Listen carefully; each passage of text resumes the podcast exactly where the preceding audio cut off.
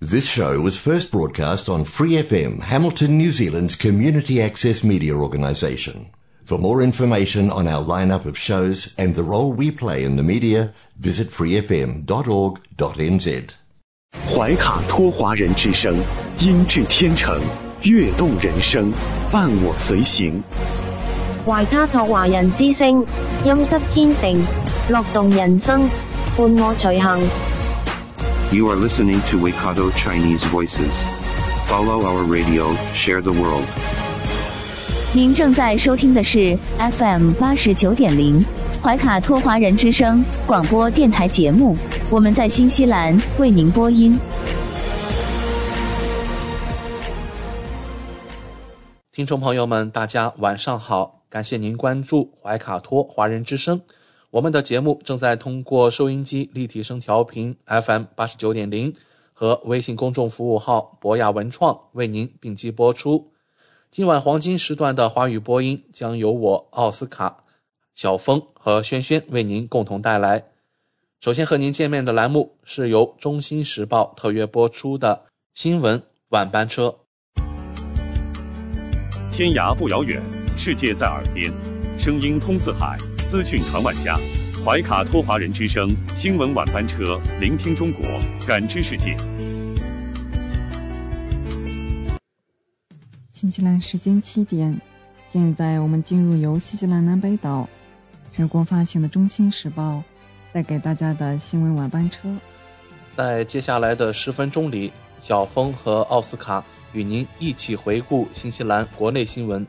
我们首先来看第一条消息：新西兰最新疫情动态发布，卫生部周一宣布，新西兰有三千三百八十七例新的新冠社区病例，有五百三十六人因感染该病毒而住院，比周日减少了二十一人。有十三人在重症监护室或高度依赖病房，比二十四小时前少了两人。住院患者的平均年龄为六十三岁。住院的七天滚动平均值为五百七十人，低于一周前的六百六十人，低于二十四小时前的五百八十七人。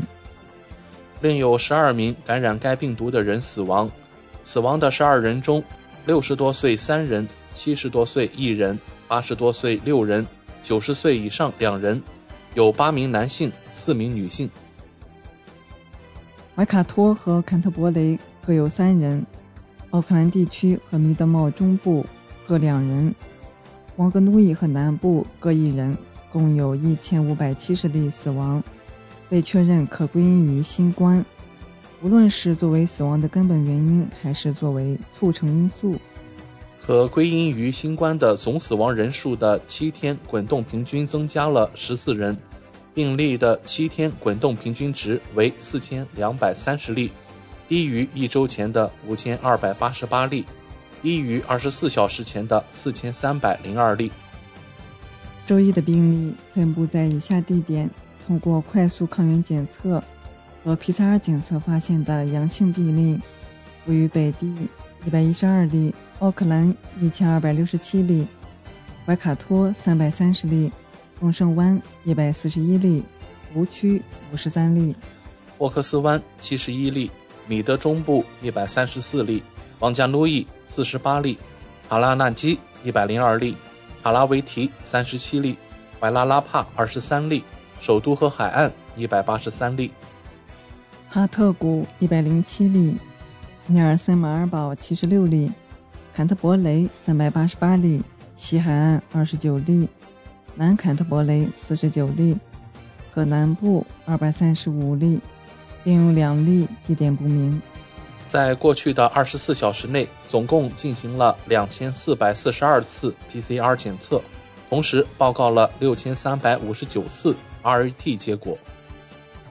活跃的社区病例数为两万九千五百九十八例，他们在过去七天内被确认，但尚未归类为已康复。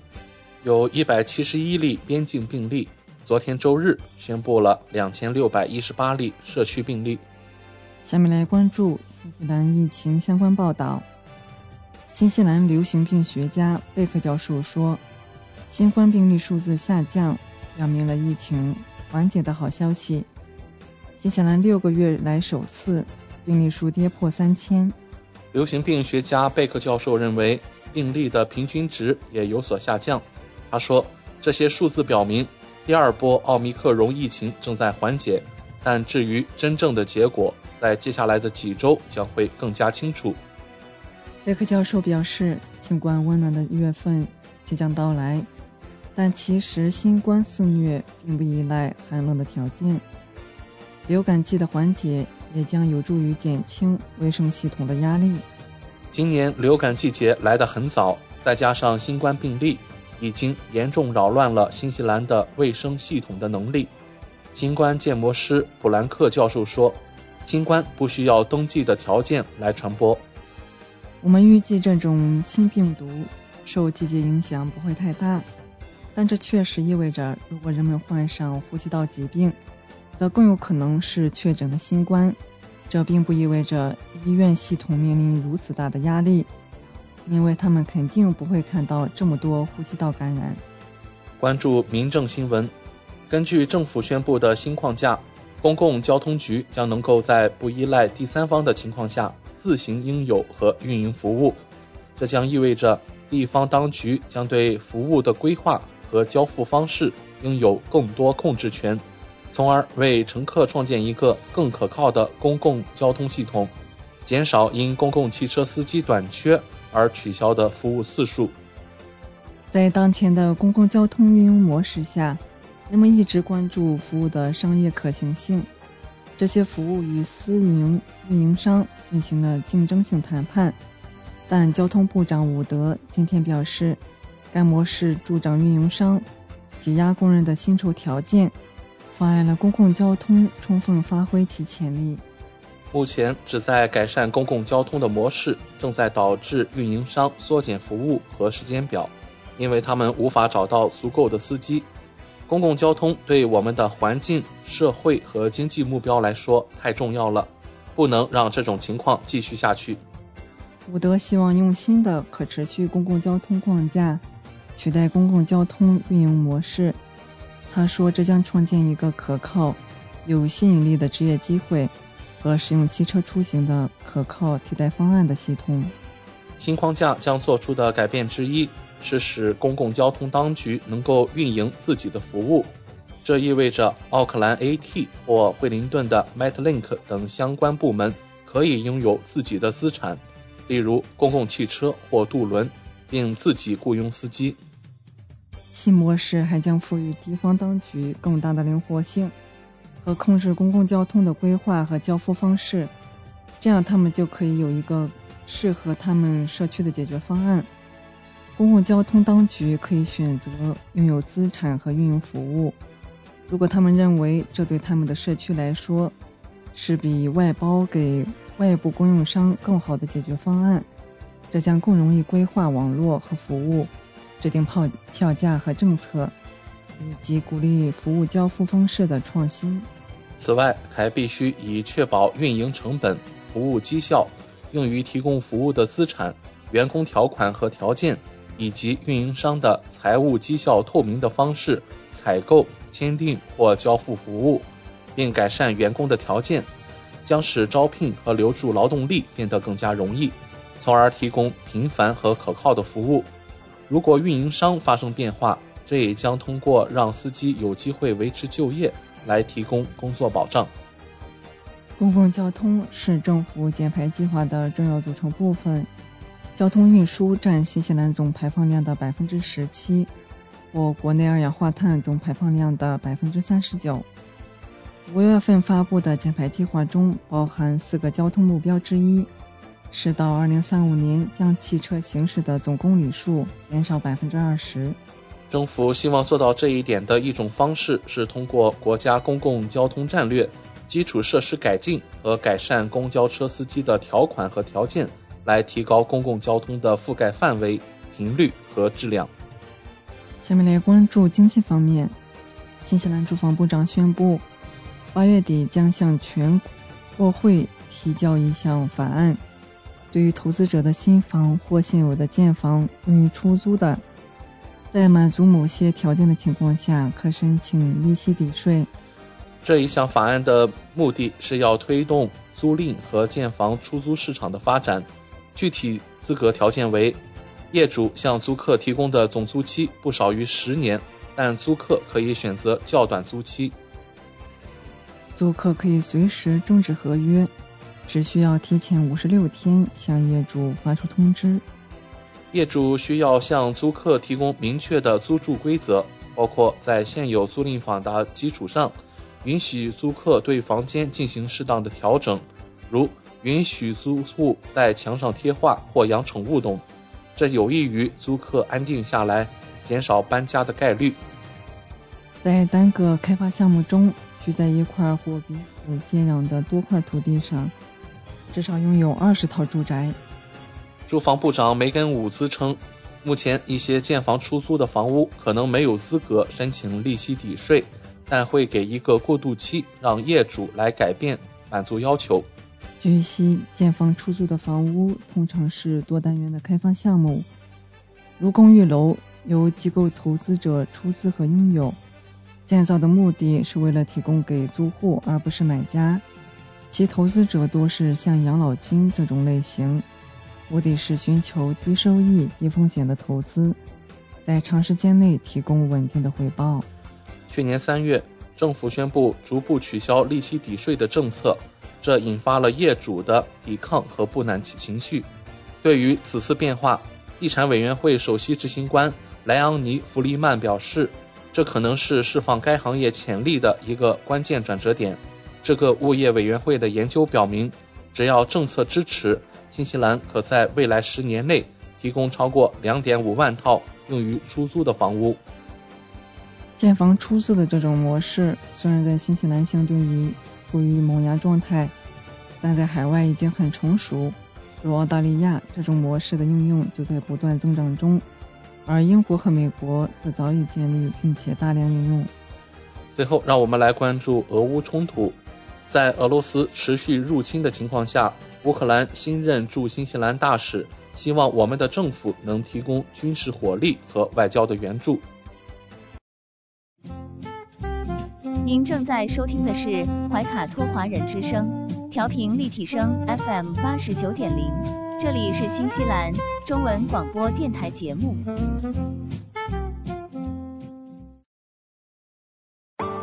上有天堂美景，下有纽华精品，品澳新美味，享时尚生活。纽华特产，生态领先，欢迎进入纽华好物花园，让我们一起种草吧！选全球特产。还看纽华好物。各位怀卡托华人之声中文广播的听众朋友，主播奥斯卡问候大家晚上好，感谢您继续关注我们的节目。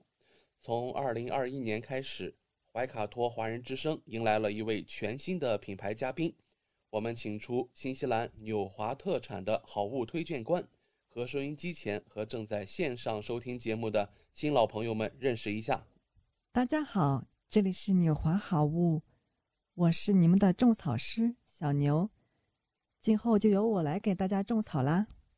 小牛晚上好，很高兴在今后的每周一与您共同为听众朋友带来我们的纽华好物。没错，纽华好物是一档介绍新西兰本土特产的栏目。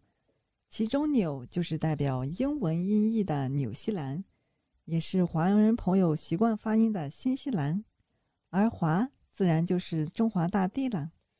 纽华特产的名字太有意义了。收音机前和正在线上收听节目的听众朋友，通过哪些渠道可以了解我们纽华特产呢？纽华特产的官方网站是三 w 点 n z i n c n 点 com。这个域名其实非常好记，NZ 代表新西兰英文简称，而 CN 是中国的英文简称，用 IN 连起来，NZINCN 其实就是新西兰在中国的意思。嗯，没错。还有一个更简单的办法，听众朋友，无论您用谷歌还是百度搜索“纽华特产”，点击排名第一个搜索结果，就进入我们的官方网站了。是的。大家有什么不明白的，也可以添加我们的微信号纽华的汉语拼音全拼 N I U H U A，很乐意为大家解答。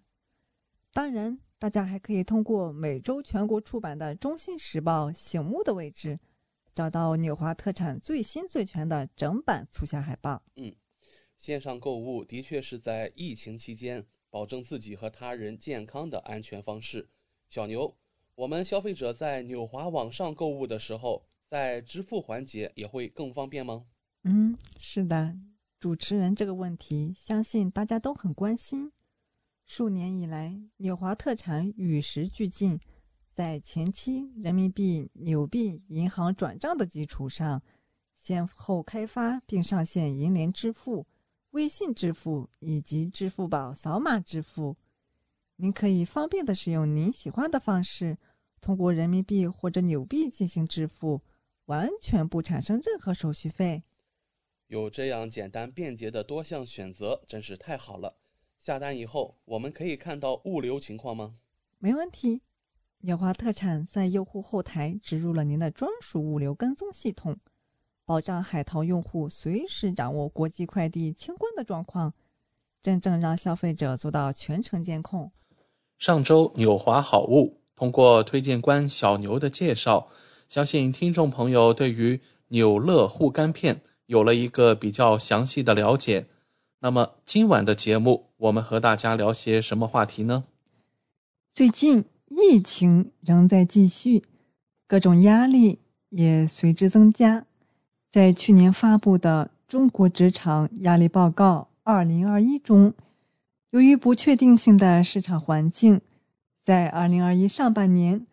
职场人压力指数高达七点二六，这也是近四年来首次破七。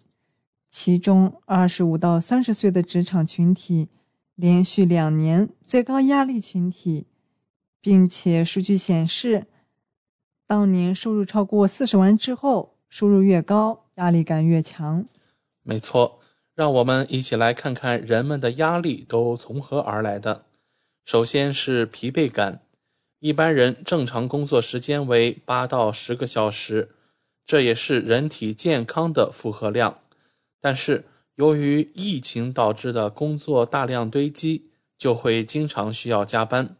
很多职场人还会选择业余时间做一些副业。但是当工作时间超过十二个小时，对身体就会造成一定的压力，慢慢就会感到疲乏困虚。导致工作时经常打哈欠、注意力不容易集中和工作效率下降等等。第二个类型啊是失落感，工作中总是会遇到起起伏伏的状态，在疫情时代，这样的状态则更为明显。疫情在家隔离期间，长时间在家休养，突然面对高强度的工作，心理上会形成落差。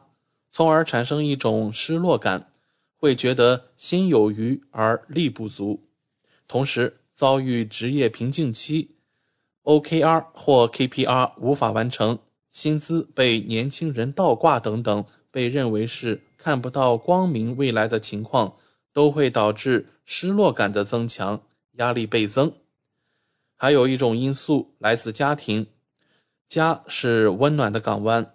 但同时也是压力的来源之一。步入职场以后，工作和家庭难以平衡，成为了很多职场男性面临的首要问题。长时间在工作和家庭之间拉扯，精力逐渐消耗殆尽，最后不管是面对工作还是家庭，都容易产生精力不足的情况。下面。让我们来看看应该如何改善这些情况吧。有大约百分之六十六的人通过运动来释放和提升。职场男性最容易想到释放压力，并且提升精力的方式就是去健身，通过运动来缓解工作上的压力。在健身房挥洒汗水的时候，会觉得压力也随之一起蒸发。并且更好的身体素质也代表着拥有更好的精力，为工作效率提供一定的保障。还有超过百分之五十三的人选择以毒攻毒，成年人会选择性的面对这些问题，通过更加努力的工作来摆脱心理上的失落感以及瓶颈期等等问题。所以，很多职场人让自己不停的动起来，来达到以毒攻毒的效果。那还有其他的好办法吗？那就需要好健康牡蛎精力丸。三十五年新西兰药房同款，成分安全可靠，特别添加新西兰独有精品布拉夫牡蛎冻干粉，营养丰富，加倍提升精力，帮助提升工作效率。牡蛎富含十八种氨基酸、钙、磷、铁等多种营养元素，含锌量更是食物之首。锌是合成人体抗氧化酵素和荷尔蒙的必要营养素，同时也可以提高人体的免疫力，有效改善疲惫感和精力不足的情况。谢谢小牛的介绍。听众们都知道。心脏是人体中最重要的器官之一，主要功能是将血液输送到人体的各个器官。现在生活压力大，心血管方面的健康问题出现的频率越来越高，也有不少年轻人因为熬夜、作息没规律，出现心脏不舒服的症状。不少人也将心脏健康的保养列为重中之重。定期观察血压、血脂，更是不少中老年人每天的必修课。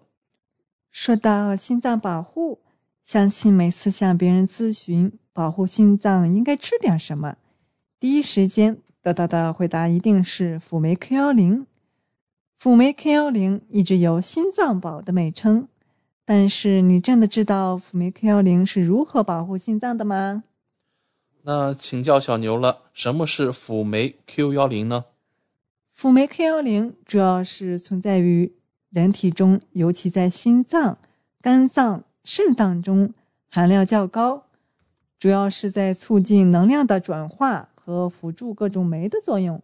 因此，近百年来，人类开始将辅酶 Q 幺零利用到保健品和化妆品中。嗯，那么这种。辅酶 Q 幺零都有哪些作用呢？辅酶 Q 幺零主要作用于细胞的线粒体中，是帮助细胞产生能量的重要物质。辅酶 Q 幺零能够加速细胞代谢，促进细胞的能量转化。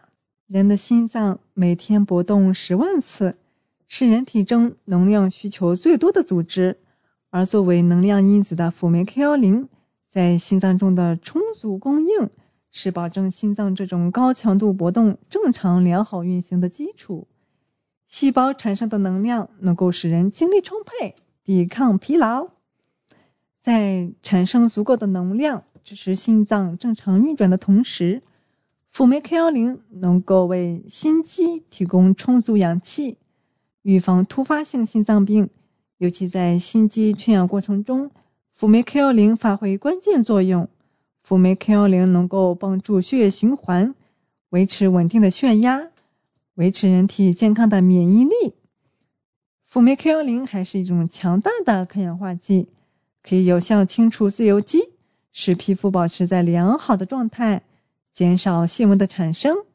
因此，我们会发现许多抗衰老的护肤品和面膜中都有辅酶 Q 幺零的成分。嗯，那这样说。补充辅酶 Q 幺零是必要的吗？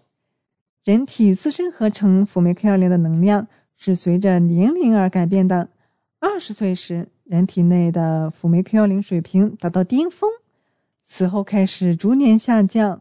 其中，心脏中的辅酶 Q 幺零浓度减少特别明显，到四十岁时仅为二十岁时的一半。七十七岁老人比二十岁的年轻人心经中的辅酶 Q 幺零减少了百分之五十七。辅酶 Q 幺零的含量决定了你的心脏年龄。辅酶 Q 幺零水平减少百分之二十五时，心脏就会因能量不足出现老化。辅酶 Q 幺零水平减少百分之五十时，心脏病的发病率大大增加。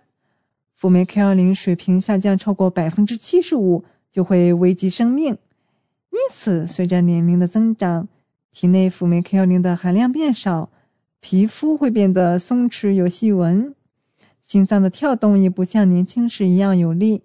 这就是为什么中老年人要格外注意对心脏的保护，需要适当补充辅酶 Q 幺零来支持心脏。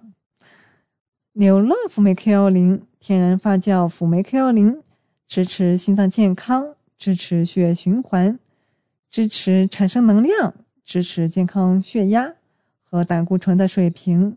复合配方辅助吸收，六十粒，每日一粒，随餐服用。每粒纽乐辅酶 Q 幺零中含有一百五十毫克辅酶 Q 幺零，每天补充可以支持心血管的健康。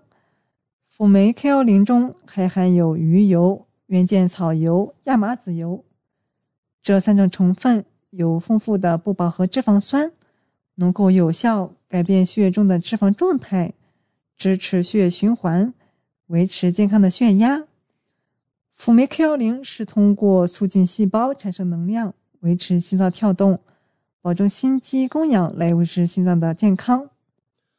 保护好心脏以后。相信我们也要保护好身体的其他器官，比如说学习、加班、刷屏，如何护眼睛呢？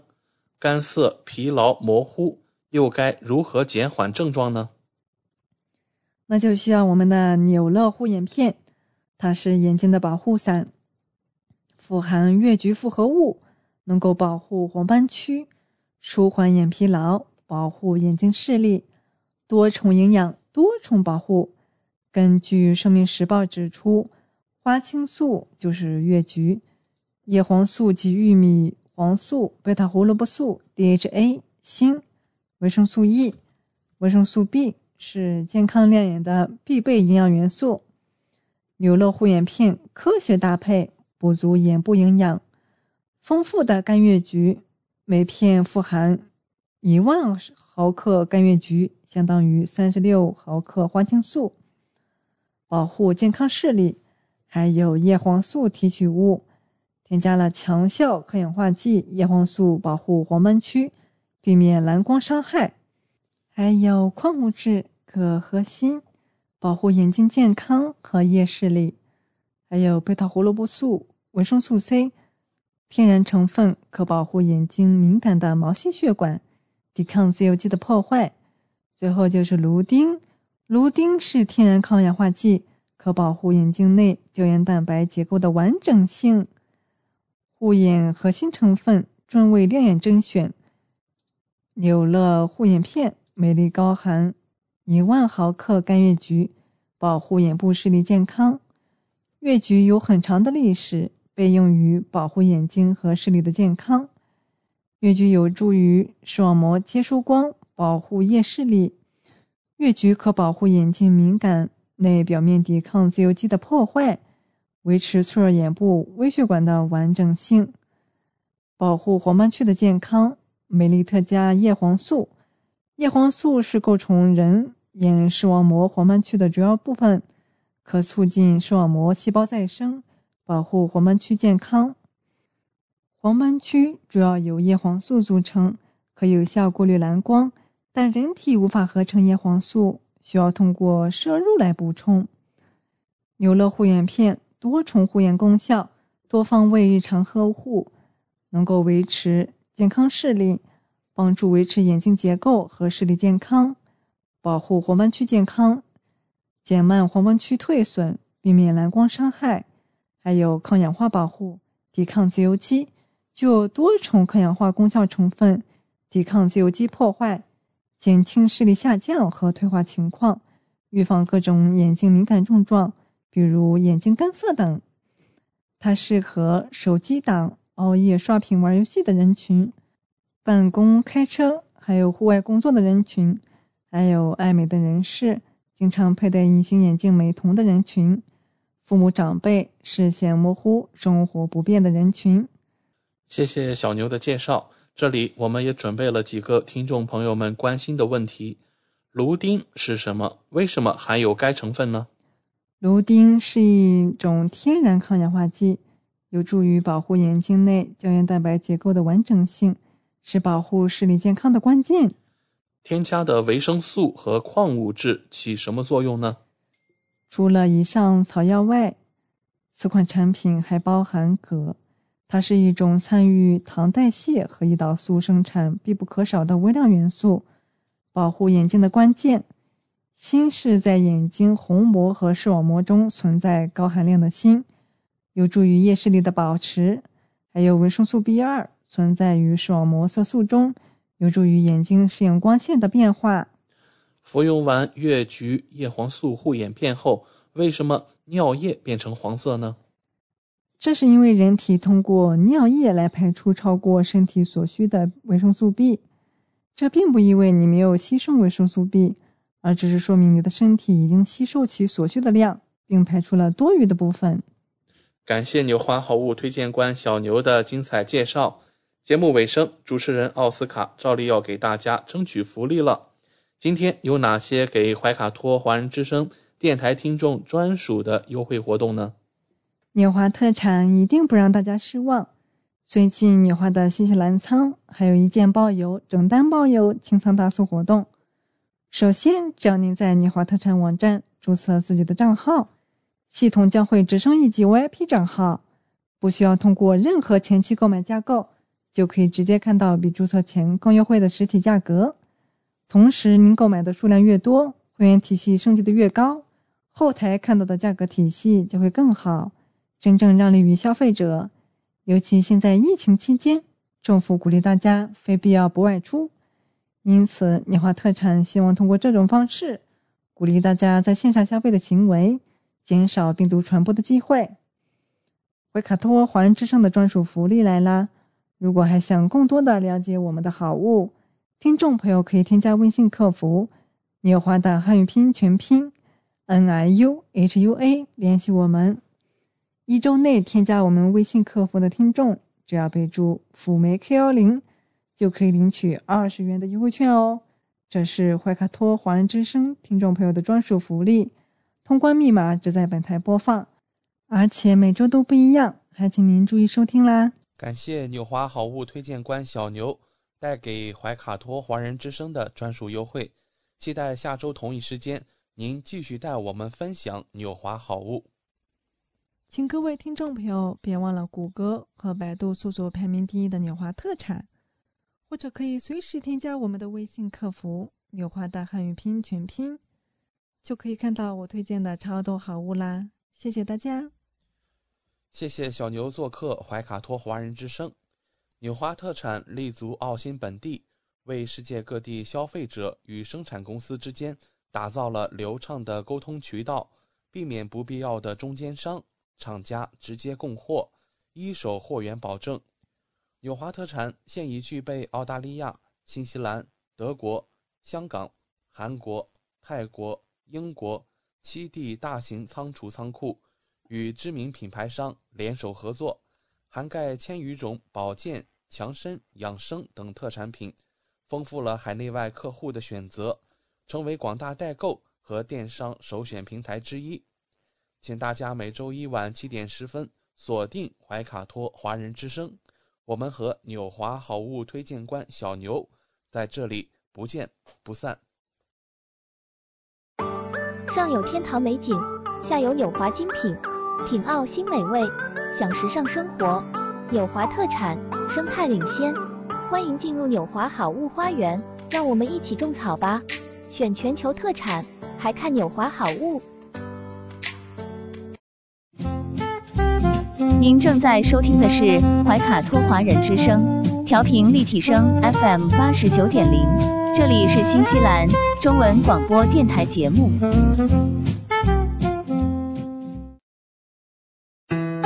资讯全方位，生活零距离，新西兰大小事，有声世界，无限精彩。听众朋友们，大家晚上好。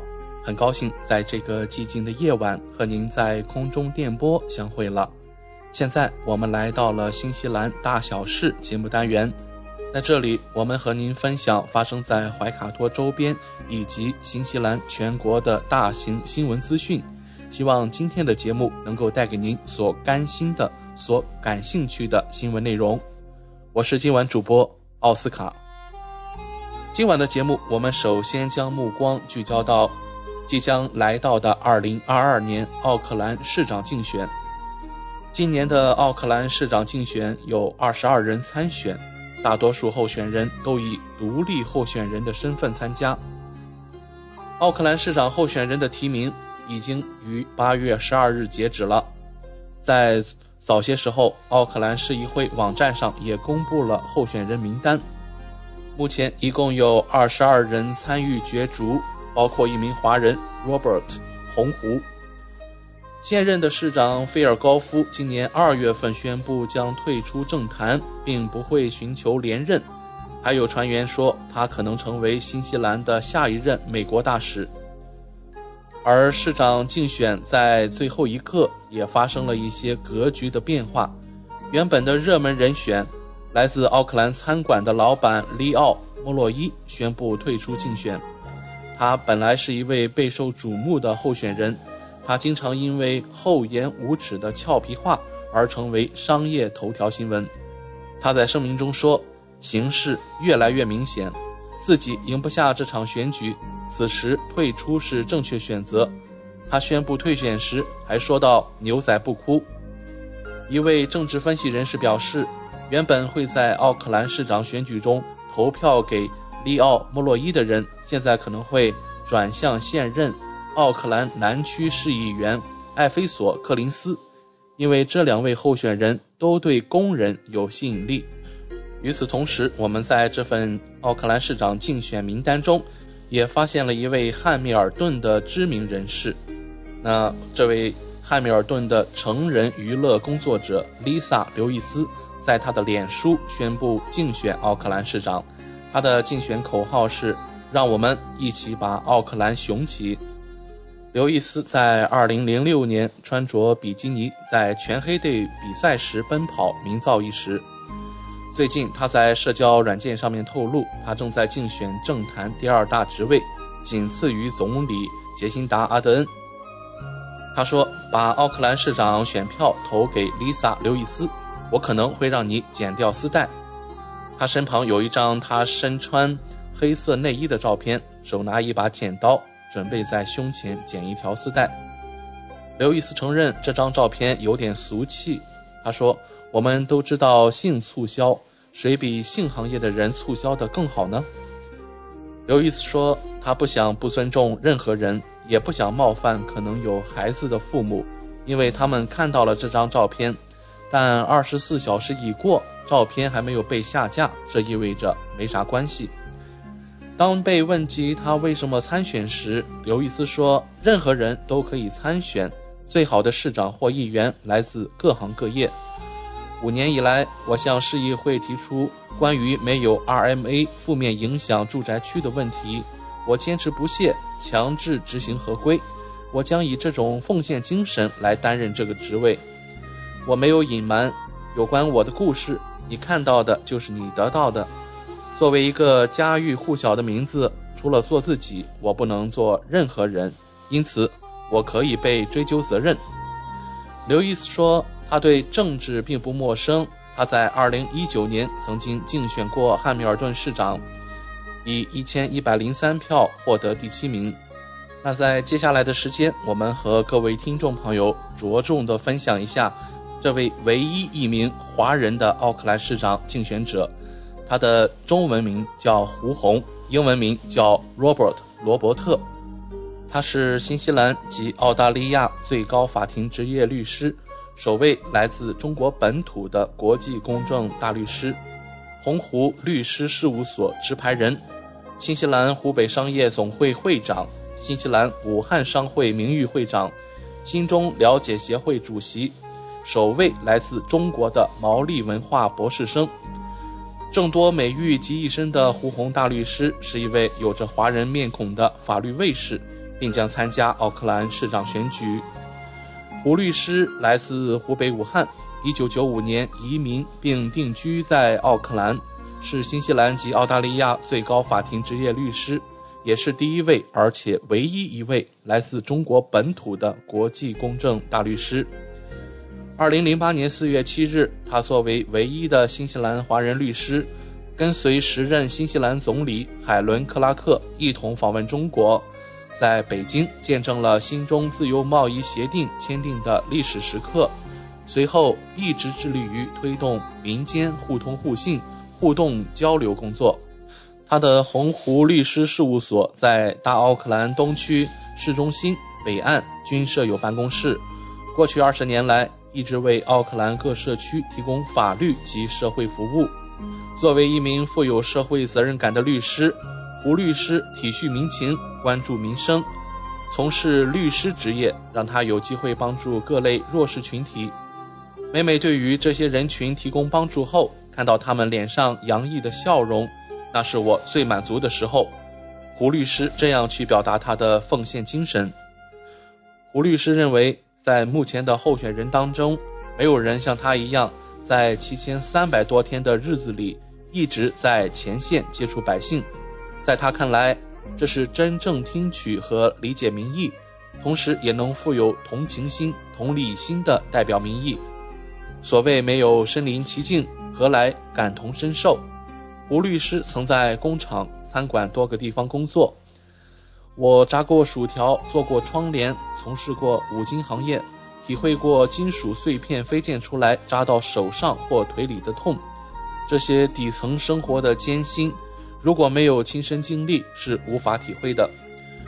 与此同时，胡律师也担任了新西兰百余家社团组织及大型国企驻新西兰的法律顾问工作，目前主要担任新西兰湖北商业总会会长。新西兰武汉商会名誉会长、新中了解协会主席等社会职务，并从不间断地积极参加各种社会、文体、商贸、教育活动。作为市长候选人，掌握不同新西兰官方语言是对本国本城市的尊敬和认可，也是对选民负责任的态度。胡律师认为，他会说三种语言，包括英文、毛利语和普通话。这是一种优势，尤其是新西兰独特的毛利语。他不仅真正的享受学习毛利语的过程，并且极力将这门语言向外推广和传播。值得一提的是，胡律师现为第一位来自中国，并在毛利大学总部从事中国人眼中的毛利文化博士课题研究的博士生。二零一七年。他发起并在中国举办毛利文化周，带领一批毛利义士团前往中国交流学习。二零一八年，他率领康家王国皇室及毛利学者前往中国参加非遗世界会议。胡律师还很欣赏一句名言，来自第一位毛利国王，翻译过来中文的意思是：针只有一个孔，无论白线、红线和黑线都能穿过该孔。同样道理，即不同肤色群体所坚守的共同价值观，即由爱、法律、理解所组成。诚然，市长一职也是一项需要保持充沛精力、顽强毅力的工作。此次地方选举也是体力耐力的锦标赛。作为体育爱好者和足球运动员的胡律师认为，这一点正是他的强项。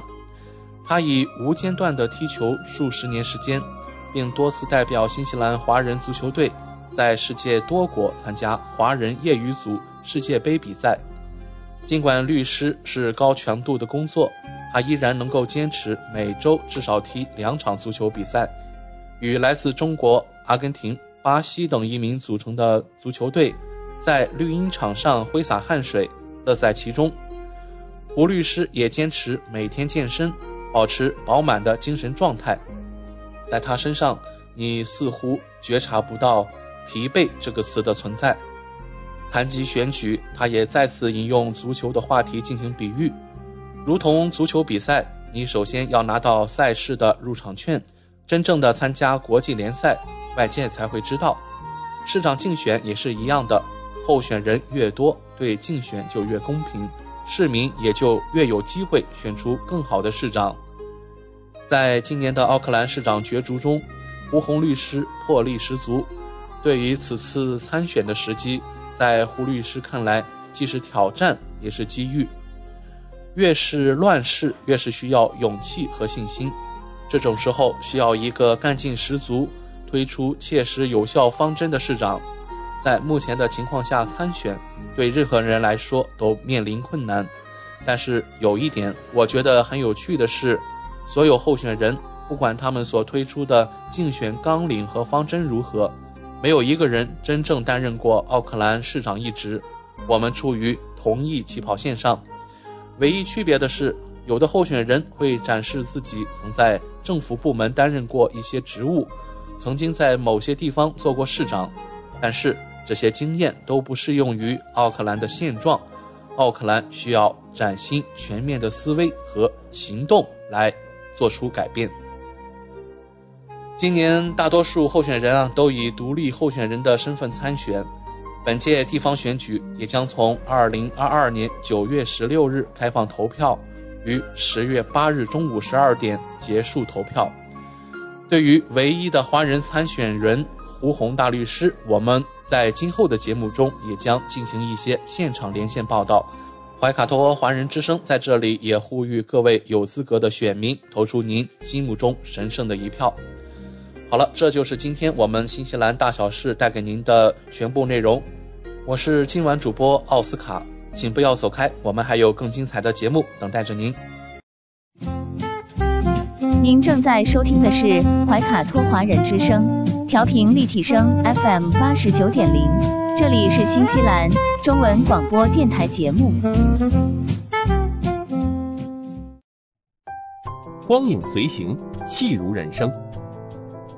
怀卡托华人之声中文广播带给您精彩经典的影视剧和纪录片分享，让我们与您展开一段胶片之旅，共同陶醉于光影世界。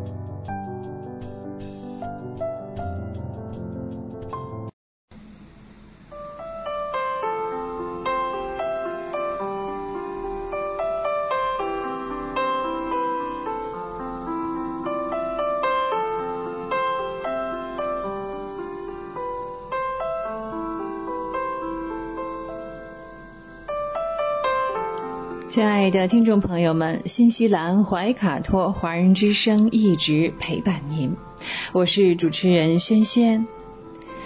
光影随行，戏如人生，分享精彩的影视作品，无论是电影、电视剧，还是优秀的纪录片，都会陆陆续续的来装点您的生活。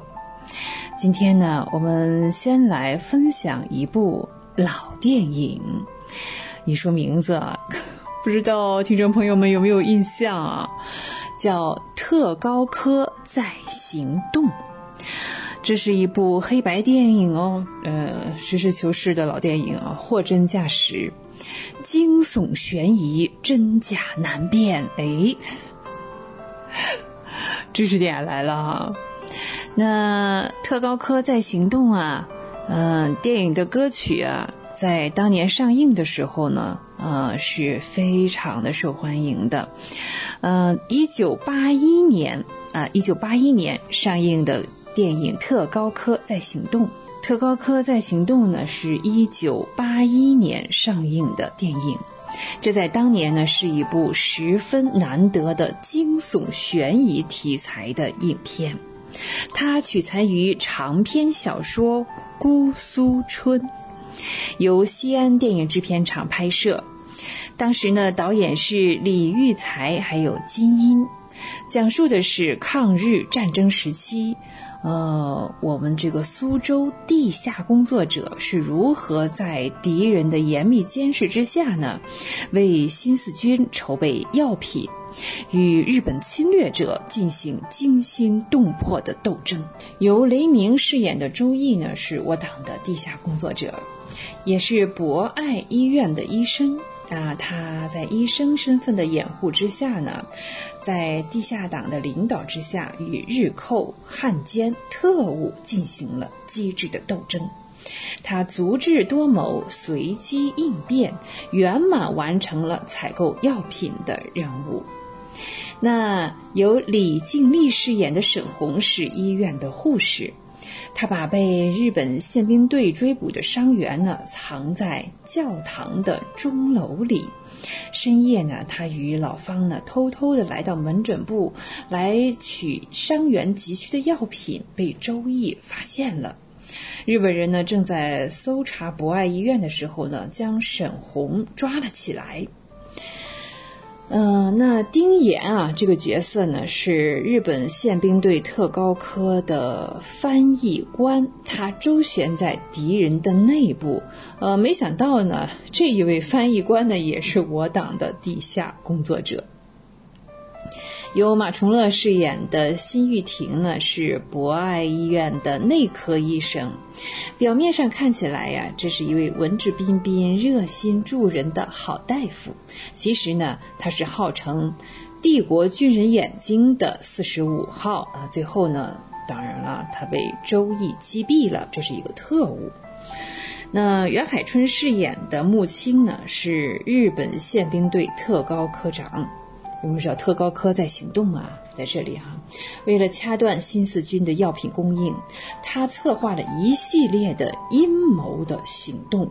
我们说电影当中有一位角色叫老方啊，方明才。方明才呢是博爱医院的一个花匠，嗯，他和这个辛玉婷啊救下了。一位被日本宪兵队追捕的人，呃，并且呢，还找到医生呢，为伤员做了手术，呃，结果呢，嗯，老方也是这个被辛玉婷暗算了，嗯，被他一刀杀死了。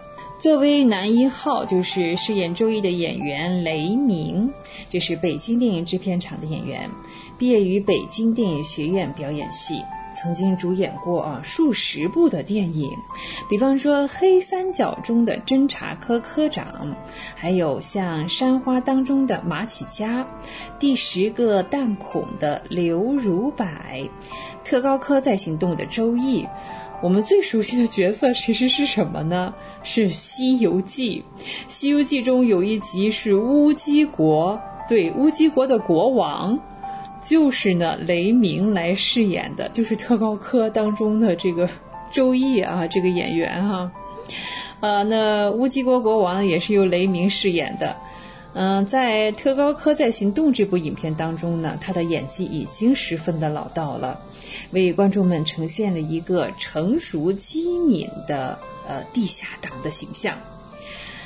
呃，唯一让人遗憾的呢，是在二零一零年的四月啊，嗯，黎明先生呢因病去世，享年只有七十一岁啊，七十一岁的现在还是蛮年轻的。那当时饰演女一号呃这个沈红啊，医院的护士啊，只叫李静丽，这也是著名的京剧表演艺术家李胜斌先生的女儿。他除了在特高科在行动之外呢，还主演过《洛神赋》，还有《努尔哈赤》啊等等。在《唐明皇》啊这部电视剧当中呢，饰演的是王皇后。特高科在行动这部老电影啊，它的最大的艺术特点是在当时啊就一扫了像概念化、公式化、脸谱化这样的呃通病啊。是悬念迭出，让人真假难辨。呃，其实呢，正面人物呢，似乎呢，看他第一眼有敌特之嫌，而反面人物呢，看上去反而是蛮好的啊，这是伪装的太像了。嗯，同时呢，该片呢。它也是一反当时描写正面人物为主的电影模式，把敌特的描写呢也是蛮突出的哈，用了很多的笔墨，通过敌人的诡计多端、残暴凶恶来反衬正面人物的赴汤蹈火、视死如归。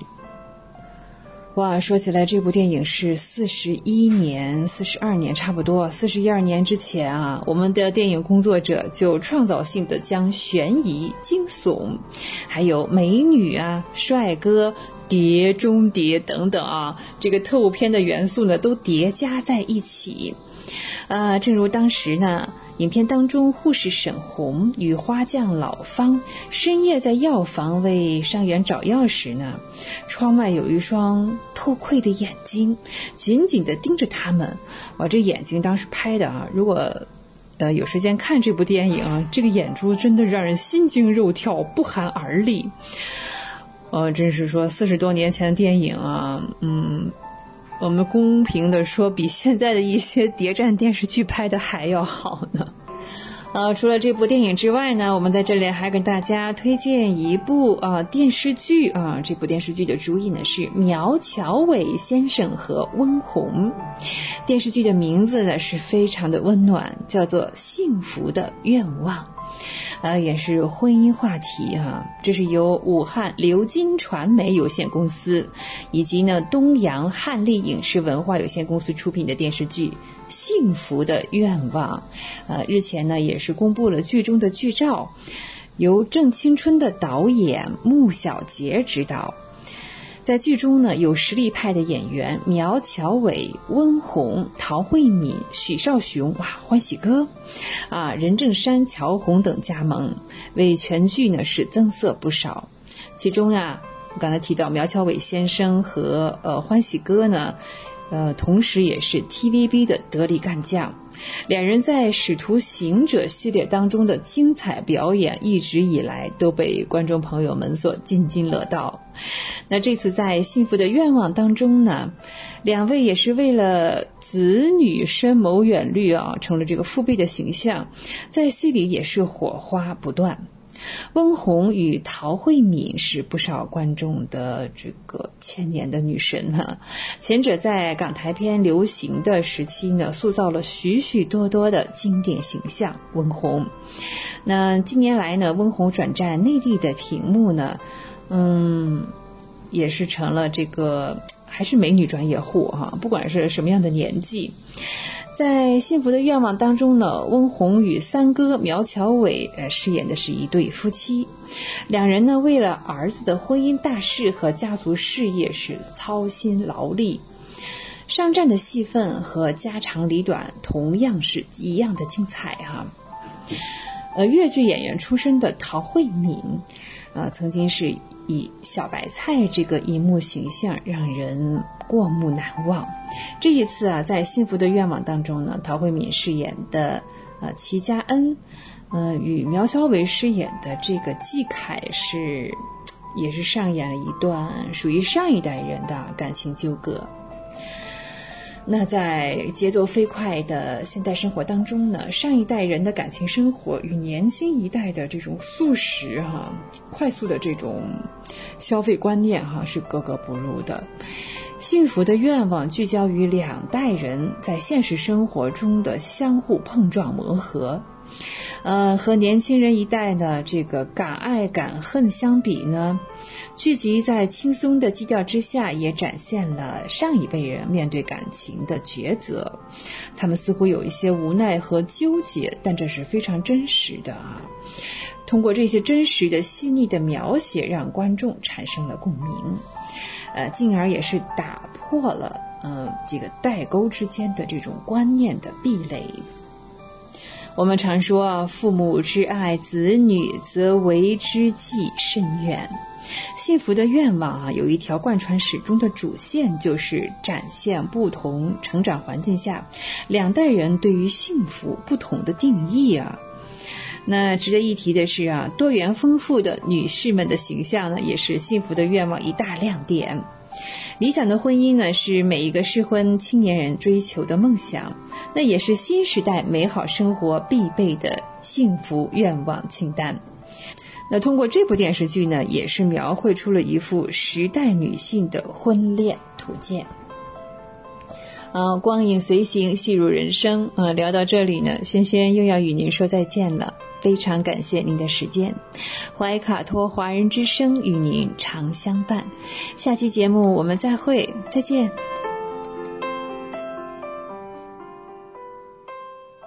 怀卡托华人之声，音质天成，悦动人生，伴我随行。怀卡托华人之声，音质天成，乐动人生，伴我随行。You are listening to Waikato Chinese Voices. Follow our radio, share the world. 您正在收听的是 FM 八十九点零怀卡托华人之声广播电台节目，我们在新西兰为您播音。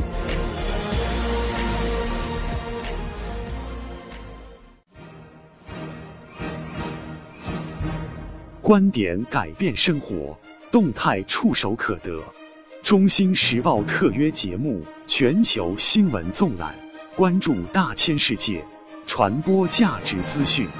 怀卡托华人之声整点播出。家事、国事、天下事，事事关心。这里聚焦了社会的点点滴滴，最新最快的国内外政治经济动态，尽在每周一八点的全球新闻纵览。今晚直播间为您播报的主持人是小峰和奥斯卡。首先，我们来关注中国大陆新闻。习近平给中国好人李培生、吴晓冲回信强调，积极传播真善美，传递正能量。带动更多身边人向上向善。杨洁篪出席第六届丝绸之路国际博览会西安开幕式并致辞。第六届丝博会吸引七十多个国家和地区客商参会。神十四乘组在轨满七十天，近期将开展首次出舱活动，这将是他们的首次太空行走。八月十四日十六时二十分，青海玉树州杂多县发生五点九级地震，震源深度十千米，县城无明显震感。高温红色预警继续，重庆、浙江等十一省区市部分地区最高温度超四十度。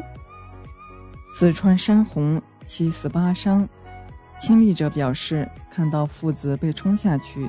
一位孩子母亲哭昏厥，亲历者回忆，一路狂奔通知游客逃命，有人慢悠悠收拾东西被冲走。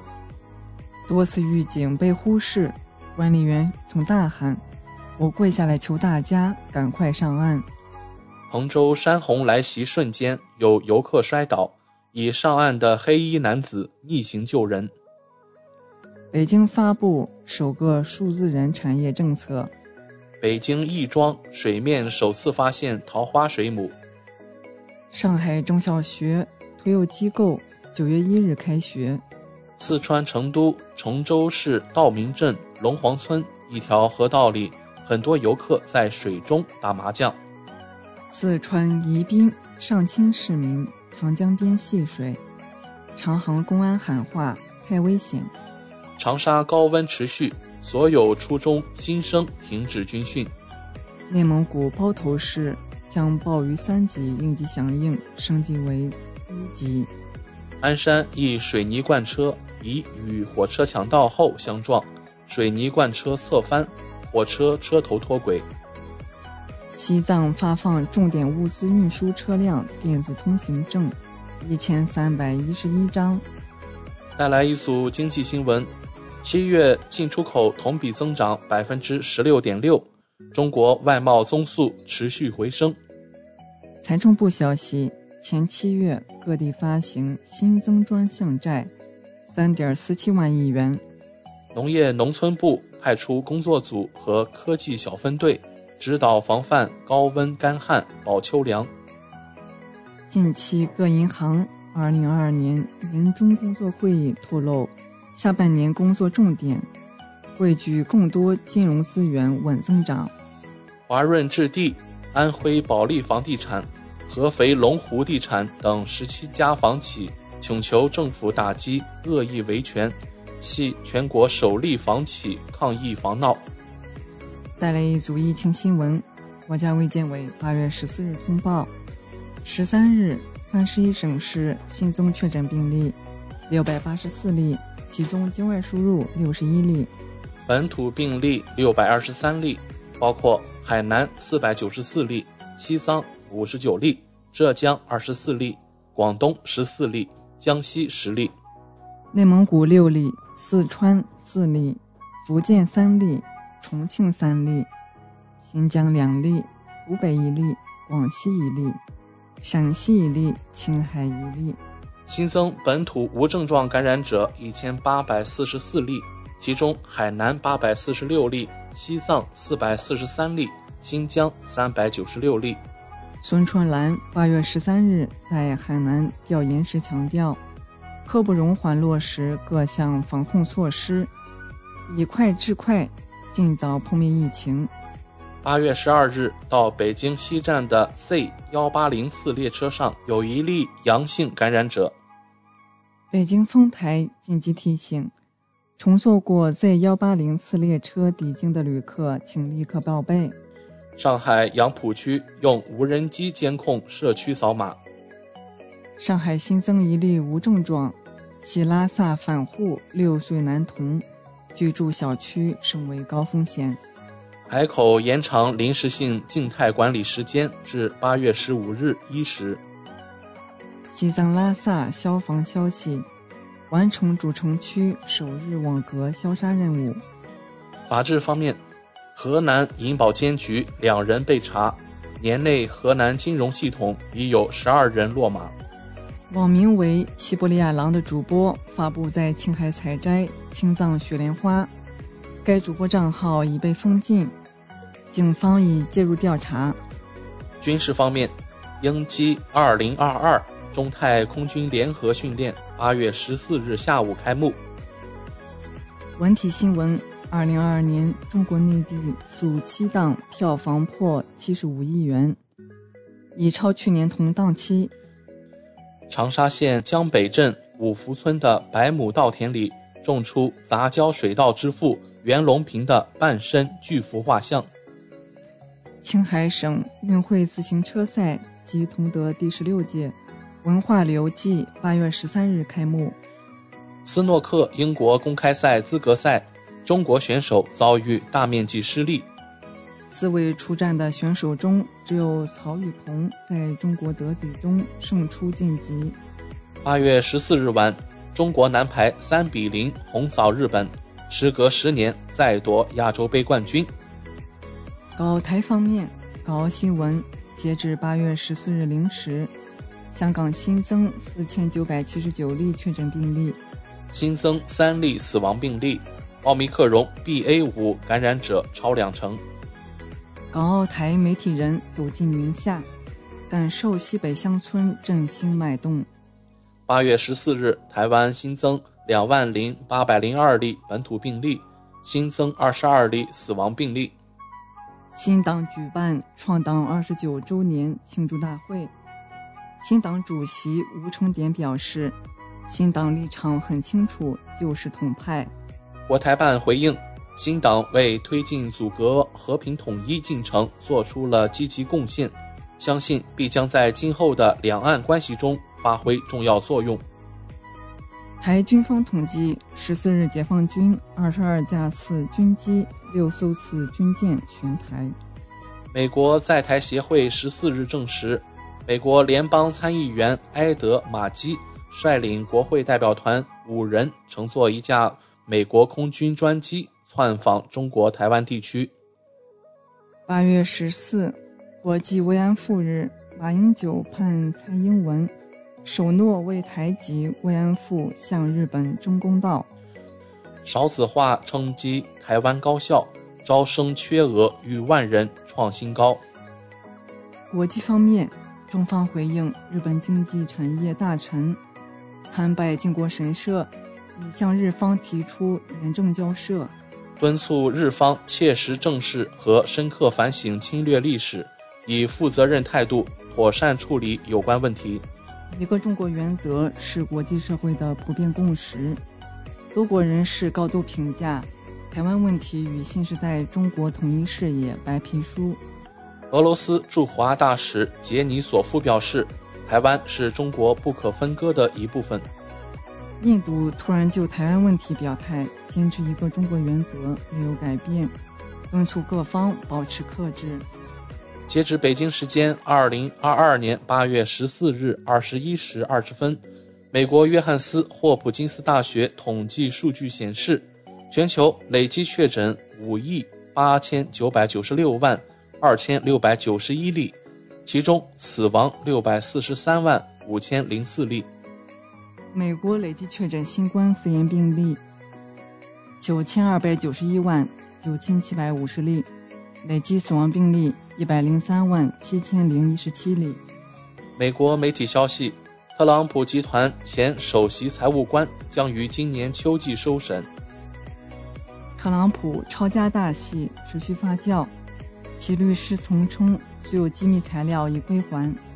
叙利亚媒体消息，美军在叙东北部转运一批盗采石油。美国宾夕法尼亚州一汽车撞向人群，造成一人死亡，十七人受伤。俄罗斯外交部北美司司长达尔奇耶夫表示，若美国没收俄罗斯资产，双边关系将彻底决裂。澳大利亚坎培拉机场突发枪击事件，澳媒照片显示航站楼玻璃窗有弹孔。韩国新冠日增确诊连续六天超十万例。日本媒体消息，美国副总统哈里斯计划出席安倍国葬。若实现，将成为他首次访日。您正在收听的是怀卡托华人之声，调频立体声 FM 八十九点零，这里是新西兰中文广播电台节目。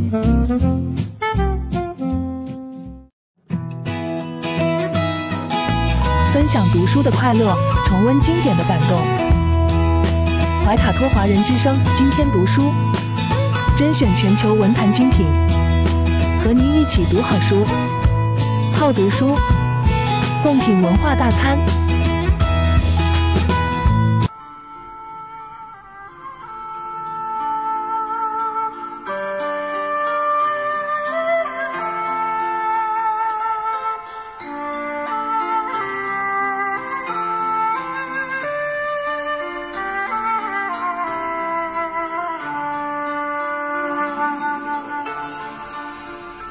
的听众朋友们，怀卡托华人之声正在播音，我是主持人轩轩。又到了今天读书这个小栏目的时间，每期与您分享值得阅读的好书好文，平淡质朴，娓娓道来，让大家在繁忙的工作生活之余，来一点文化加餐。那接着上期的节目呢，今天我们继续分享来自周汝昌先生的一篇讲演《曹雪芹奇人奇书》。上次啊，我们分享到曹雪芹呢，不仅结交戏子，而且呢，自己还粉墨登场啊。那由此一来呢，在当时和戏子交往啊。嗯，对于有头有脸的人家来说，不是什么特别好的事情哈。当时看戏的人也是什么都有，他向台前一站，哎呀，这八旗的贵族子弟，那还不一眼就看出来了？恐怕也包括他的朋友啊。好啊，这个曹雪芹啊，一方面呢，人们是佩服他是个才子，嗯，让人很入迷。那另一方面呢？马上就传出来，这是谁家的公子哥啊？他怎么干这个呀？那这家里的脸是往哪搁呢？简直受不了！那赶紧把他，对，把他请回去，然后再关起来。前面我们聊的圈禁啊，哎，他在少年时期的这种行为哈，嗯，其实到了后期他创作《红楼梦》的时候，反而给他提供了很多素材，是吧？嗯。据说呢，曹雪芹在写《红楼梦》的时候啊，嗯，已经是到了穷的可以的程度了啊。他那间屋子里面什么没有啊？只有一张桌子。这张桌子呢，也不是我们平时概念中那种书桌啊，或者是写字台，只是像一个小茶几似的。然后有笔和砚，其他什么都没有。那写书的纸从何而来呢？今天我们叫稿纸，当时哪还有什么稿纸啊？怎么办呢？曹雪芹就把以前作废的黄历啊拆开来，嗯，它这个叶子一般是双面的哈，它翻过来之后一折就可以在上面写字。哎呀，听众朋友们，这就是当时创作《红楼梦》的物质条件。哎呀，现在我们有的出版社出书还有专门的拨款啊，这样那样的作家，还要给作家提供各种各样的硬件、软件的条件啊。曹雪芹呢，其实画画也是蛮有水平的。他的好朋友像敦诚、敦敏留下来的诗当中啊，就多次提到他能画画，而且呢，当然了，也挺好喝酒的哈。过去的文人啊，常常是能把这两项连接在一起，曹雪芹也不例外。敦诚敦敏的诗里哈，总是把诗画以及酒作为一副对联，嗯。先说哈，曹雪芹的诗，然后其次是画，喝酒是另外的哈。生活上跟文艺相关，嗯，但是这不是一回事儿哈。在他们的诗里面，常常把这三者结合在一起。话说呢，曹雪芹在乾隆二十四年或者二十五年的时候到南方去了，敦诚敦敏呢非常的想念他，也作诗来进行了表达。有一天啊，敦敏忽然到朋友明林家去啊，当然这只是满族子弟哈。明林家有一个诗斋叫养石轩，嗯，就是养石头的那个书斋。到那儿之后呢，听到大声高谈，一听啊，听妞就认出来这是曹雪芹，雪芹他回来了，啊，他就跑到这个院子里去看，哇！这是阔别了好久，想念的不得了，亲切无比。嗯，你看啊，我们对这个朋友对曹雪芹的表达啊，这种感情表达也是很不一般的。如果曹雪芹没有这种个人魅力，是绝对不会让人如此的钦佩啊。按照原文的记载哈，马上就摆上酒，然后呢，对，当然了免不了去聊天儿哈，攒了好久的话。曹雪芹从南京回来，一定要听他说一说南京的事情，真是秦淮风月亦繁华，可见他的心胸开阔，光明磊落。说到呃曹雪芹的《红楼梦》啊，我们真是他这个作者和作品真的分不开的。一方面呢，呃，人们认为《红楼梦》。嗯，其中一部分是曹雪芹的自传，贾宝玉哈是相当于他本人。曹雪芹呢，在书中曾经这样讲：他经历过盛衰，吃的是好酒好饭，可是呢，半生潦倒，一事无成，因此他觉得既愧又悔。接着又说悔已无益，对，后悔啊，也没有什么。太大的好处了，我已经这样了，我后悔又有什么用呢？但是愧则有余，我真是太惭愧了。这话的意思就是说呢，我本人这么不才不学不孝无能无力，简直不知道啊怎么说才好，一文不值。我写我的这些事情又有什么意义呢？哎，底下一个转折，如果我不写呢？闺阁之中，历历有人。我要不写，自己护短。那我不写呢？我的家丑是不能外扬的。可是呢，我要把我所知道的，我亲眼所见的，我这么多年的朋友们，他们的行为见识，都表现在我的嗯作品之上。我如果不写我自己一文不值，那同时把这些值得表现的人都淹没了，这怎么行呢？我心里是过不去的。所以呢，曹雪芹要把他的这些经历呢，隐去真事，敷衍成一段故事。所以呢，创作《红楼梦》的时候呢，曹雪芹基本上是被关在一个空房间里，精神上是万分痛苦的。正是在这种条件之下。呃，他自己这种行为啊、想法、精神的境界，世俗包括自己家里人的这些，其实家长都无法理解啊。他要一点纸，要一点墨，嗯，我写就写我，嗯，这好像不太行啊。那就用了一个艺术的形式来进行假托，嗯，假托什么呢？女娲炼石补天啊，这是为什么？这是石头记呀。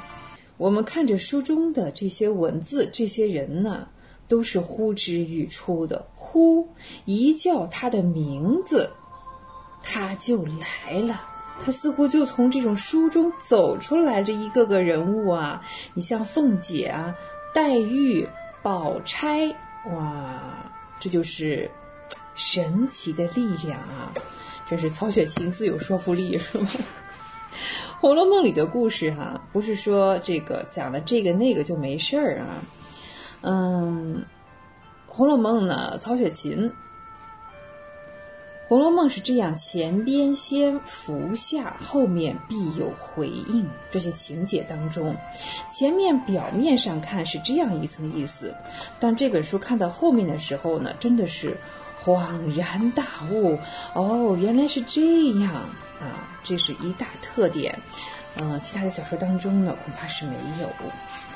其他的艺术特点呢，曹雪芹呢会一笔多用，呃，又会多笔一用，这样的一个主题目标啊，他用很多笔集中起来，貌似看着是这一笔那一笔，前一笔后一笔，哎，但是其中呢都集中在一个个目标人物上，都是写他。好比是画家哈、他画一个人呢，不是一笔就勾出来了啊，不，这里勾一笔呀、那里勾一笔，有头发，啊，有身体，有衣服，有衣带，还有别的。最后一笔完成之后呢，哇，精气神十足。对，不但写人，曹雪芹呢写其他的也是，比方说写荣国府。比如说呢，林黛玉到了正堂，她抬眼一看，荣禧堂这个大匾，种种摆设，哎，这就添上一笔，就不罗列了啊。听众朋友们一听就明白，这个大院子分几道院，嗯嗯，怎么讲呢？我们来看啊，举个例子说周瑞家的，周瑞家的实际上呢也是一个女仆，嗯，也是在这个房里面受了命令啊。其中有一个情节要分十二枝宫花，她怎么走呢？经过了谁的窗户，又从哪一个角门出来，最后交给谁，回来还得复命，这都是规矩，也都是老百姓说话，这都是道道哈。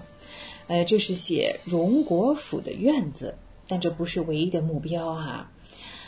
这一个情节当中啊，他写了其实好多事情，好多层次，也好多人物。你看他写这个宫花，呃，怎么送？送到惜春那儿，惜春说：“哎呀，我刚才还说我也剃个头当姑子去，你送的花儿我可哪儿带？”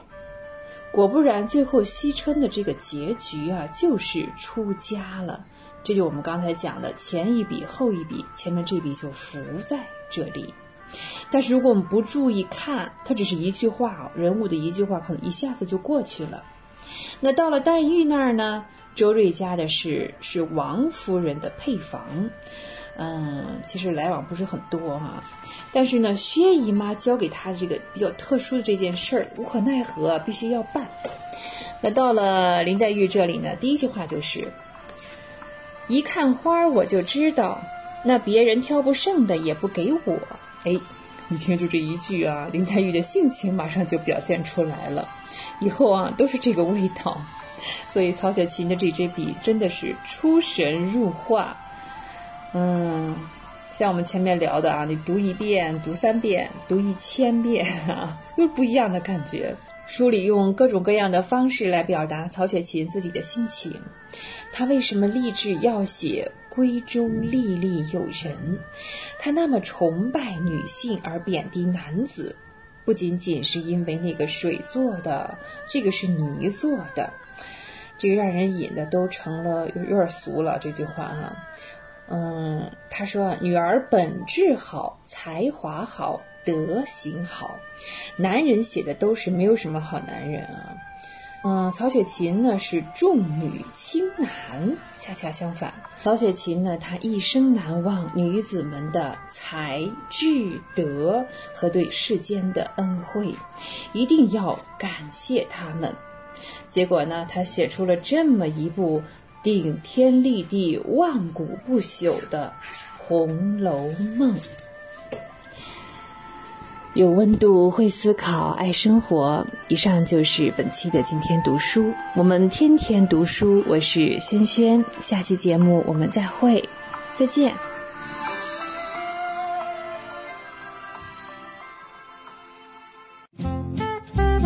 您正在收听的是怀卡托华人之声，调频立体声 FM 八十九点零，这里是新西兰中文广播电台节目。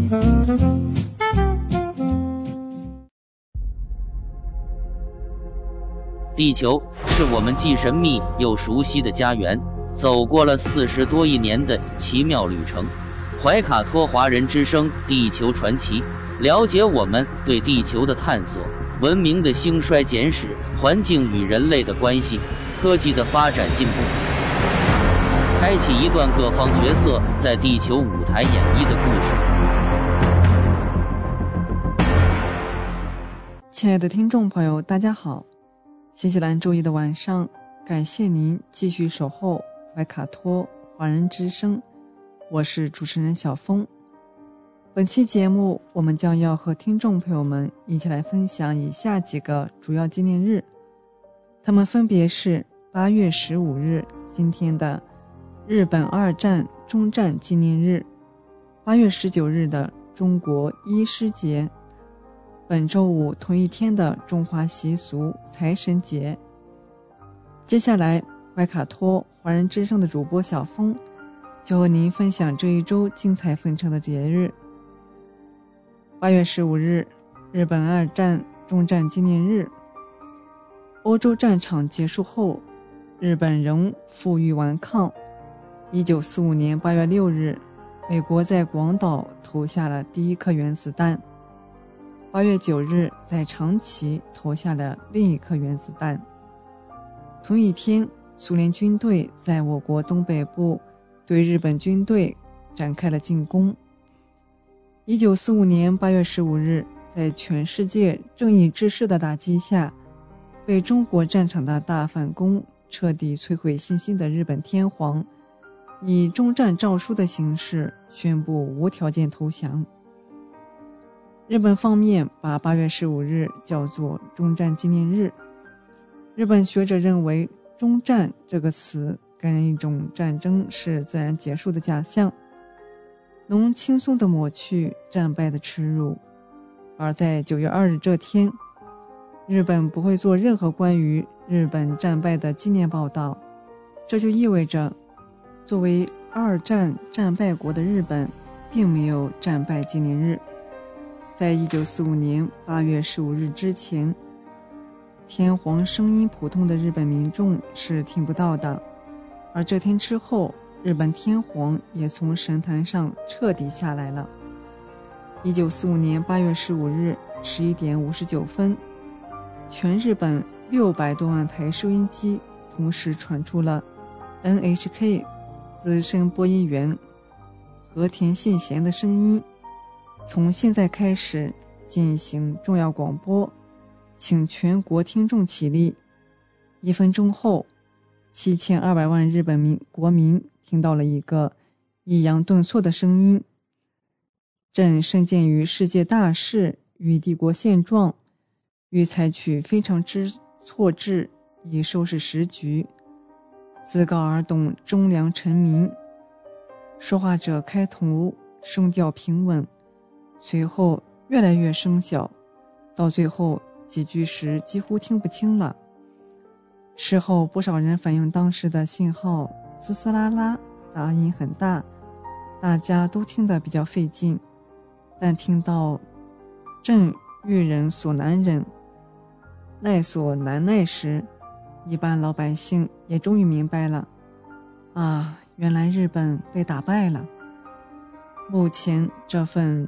终战诏书的文本原件藏于日本国会公文图书馆。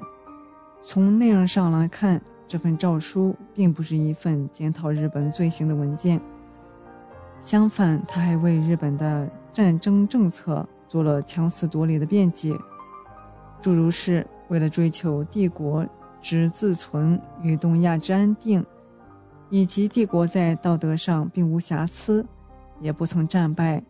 只是为了躲避招来我民族之灭亡与人类文明之破坏，才忍痛决定与盟国停战等。八月十五日战败日，为日本右翼势力敲响了警钟。这些右翼政客如执迷不悟地在危险道路上走下去，继续否认历史，挑战人类良知，必将使日本步入死胡同，永远走不出历史的阴影。日本有识之士就曾指出，把这一天命名为终战纪念日，而非战败日，是日本战后迈错的第一步。终战乃是主动终止，给人的感觉是日本跟盟国打了个平手。在此情况之下，日本人在战后无法像德国样彻底忏悔，也就顺理成章了。下一个纪念日是八月十五日，中国医师节。二零一六年八月十九日，新世纪第一次全国卫生与健康大会召开。习近平总书记发表重要讲话，明确了卫生与健康工作在党和国家事业全局中的重要位置和新时代卫生与健康工作方针。同时，大会提出把人民健康放在优先发展的战略地位，努力全方位、周期保障人民健康，以此为标志设立中国医师节。二零一七年十一月三日，国务院通过了卫健委关于设立中国医师节的申请，同意自二零一八年起将每年的八月十九日设立为中国医师节。这是继护士节、教师节、记者节之后，国家设立的第四个行业性节日。它的设立也意味着医疗行业同时拥有两个行业性节日。设立中国医师节对全国医生来讲有三个方面的重要意义。第一，设立中国医师节是对全国医生的一种尊重。医师是人类健康的守护神。尊医不仅仅是尊重医生的职业，更是体现出来尊重生命。当前医生的职业面临很多的困难，在这个时候设立医师节，必将使尊重医生成为一种社会的风尚。第二，设立中国医师节是对全国医生的一种关爱。医生一方面面临着工作量大、超负荷的工作。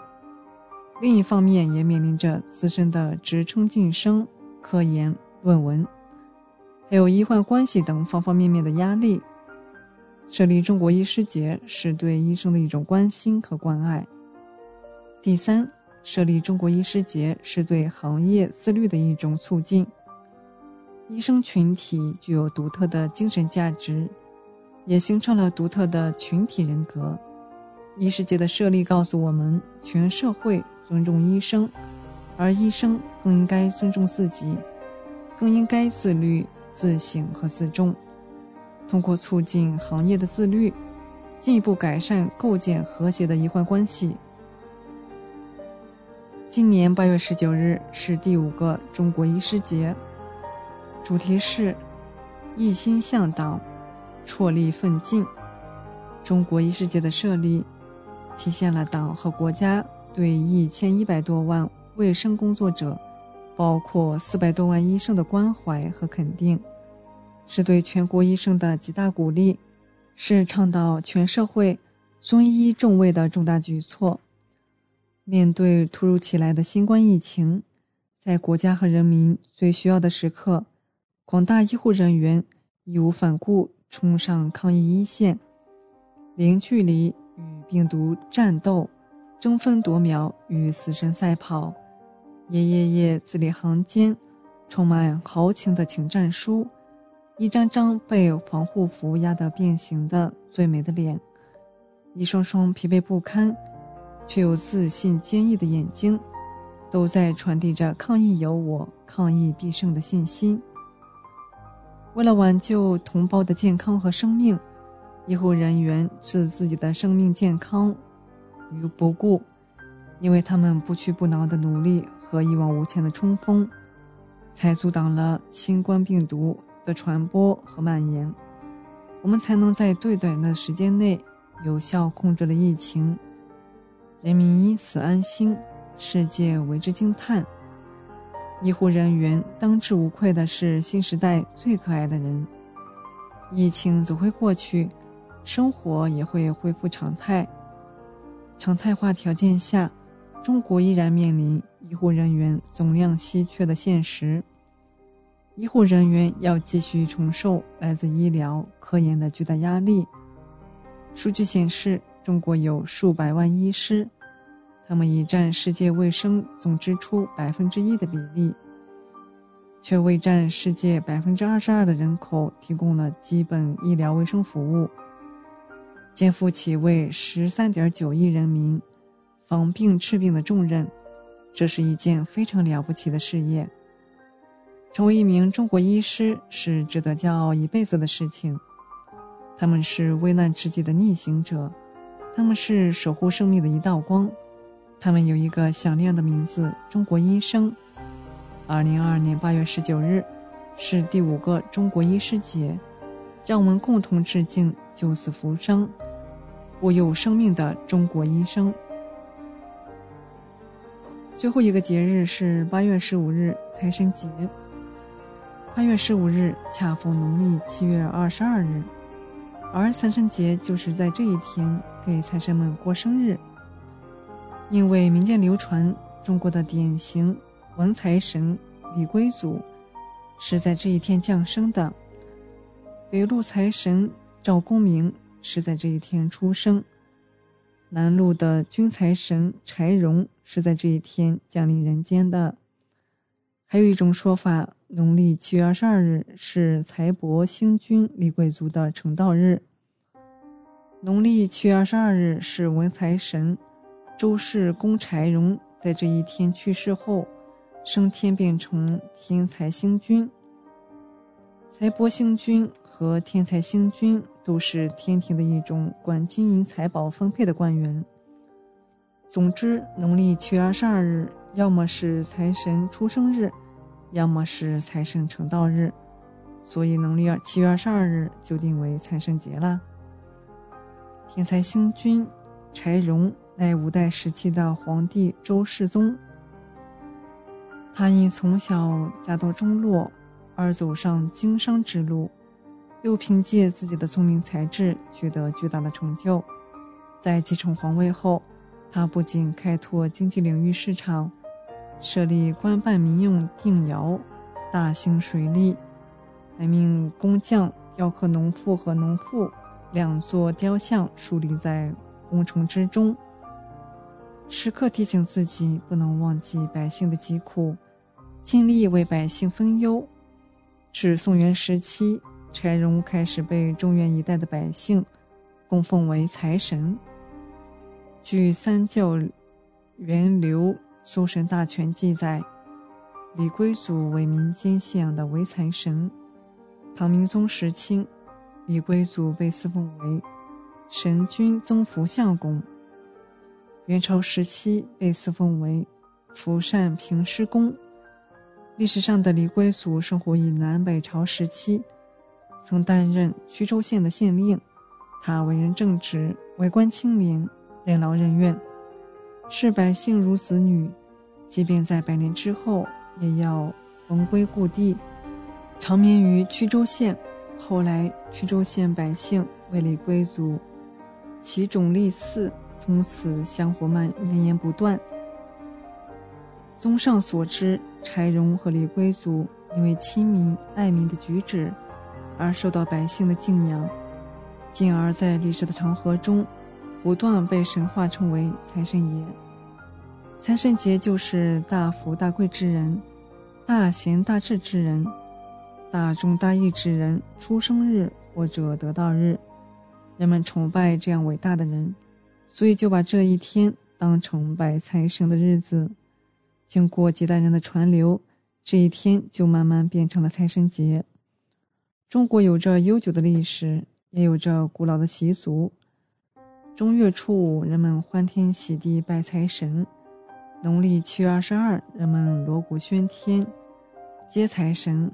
在这一天，有的生意人会大宴宾客，农村的父老乡亲喜欢在这一天扭秧歌，郊区的人们喜欢在这一天放鞭炮。这一天，工人、农民、知识分子都兴高采烈地过着财神节。读书人喜欢崇拜文曲星的比干，做生意的人喜欢崇拜财神范蠡、柴荣、关羽。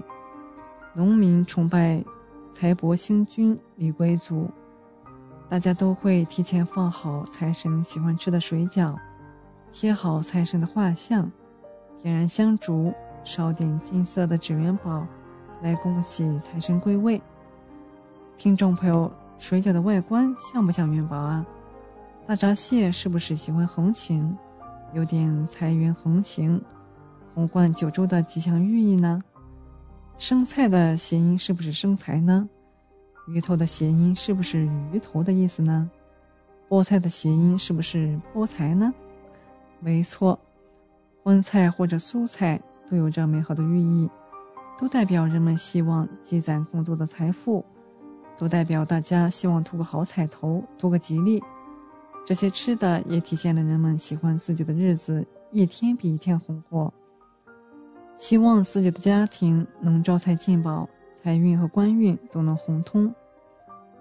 我国民间财神文化由来已久，自南宋兴盛以来，经过历朝历代的不断演化，渐渐形成了一个财神体系。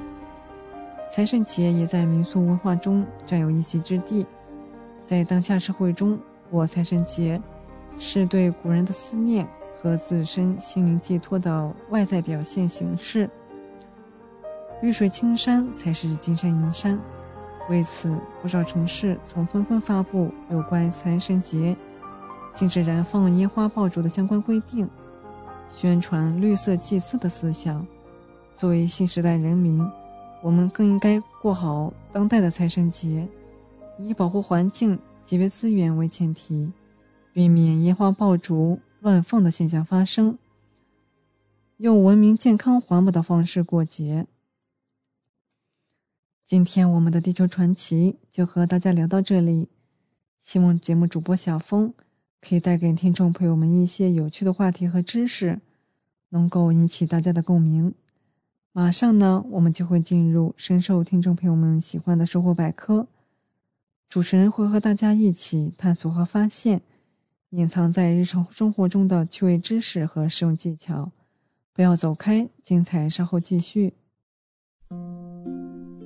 聆听我的声音，精彩您的生活，美妙无处不在。怀卡托华人之声，生活百科。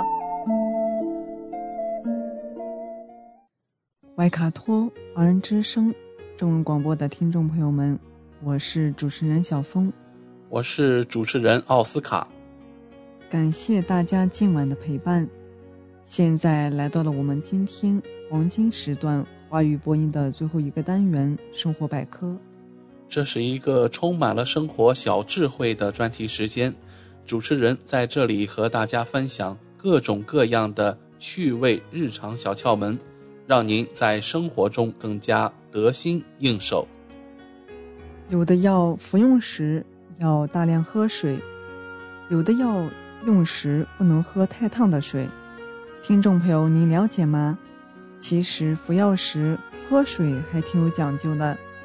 中山大学第六附属医院药学部主任李小岩主任药师给出以下专业建议：关于吃药时该喝多少水，李小岩医师介绍，吃药时用水送服。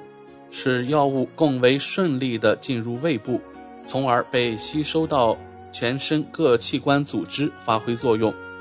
一般情况下，患者服药前可先喝一口水，湿润下咽喉部；服药时再饮用两百到四百毫升水，加速药物通过咽部、食道进入胃，进而增加胃的排空速率，使药物更快到达小肠。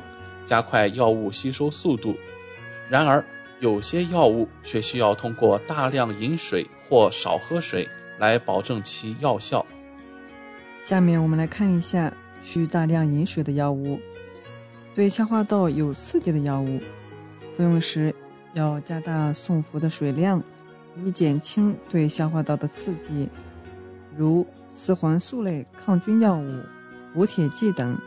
需要大量饮水的药物还包括引起泌尿系统损伤的药，如喹诺酮、磺胺类抗病毒药。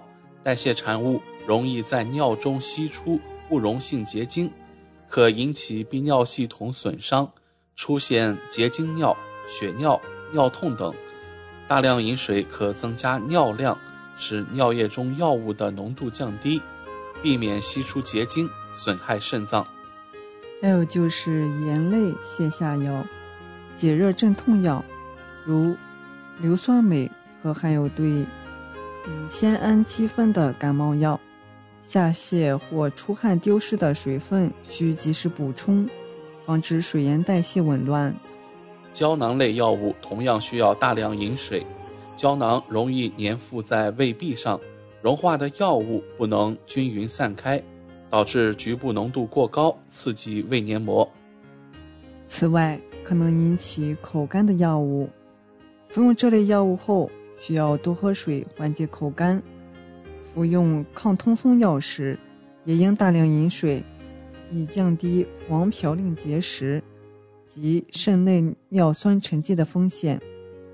服用排肾结石的药后，同样需大量饮水，以便冲洗尿道。稀释尿液，降低尿液中盐类的浓度和尿盐沉淀的风险。还有哪些不宜立刻喝水或少量饮水的药物呢？包括抗酸、保护胃黏膜的药物。进入胃内后会变成无数不溶解的细小颗粒，像粉末一样覆盖在受损的胃黏膜表面，保护其免受胃酸侵蚀。服药后不宜马上喝水。比如说施林颗粒、硫糖铝等，还有消化道黏膜保护剂，如蒙脱石散，具有较强吸附力，可均覆盖在整个肠腔表面，以吸附致病微生物。此外，止咳糖浆比较粘稠，服用后药物可粘附在咽部，直接作用于病变部位，从而起到消炎止咳的作用。服用后也不宜马上喝水。苦味健胃剂复方冷胆丁是利用其苦味，反射性的促进胃液分泌来增进食欲。服用后也不宜立马喝水。吃药时该喝哪种水也是带有讲究，比如不适合用热水送服的药物，维生素类，比如维生素 C、维生素 B 等。遇热后容易被氧化、还原、分解而失去药效。助消化类药物也不宜用热水送服，比如胃蛋白酶合剂、胰蛋白酶、多酶片等。这些酶是一种活性蛋白质，遇热后会凝固变形。还有活疫苗，像小儿麻痹症糖丸，含有脊髓灰质炎减毒活疫苗。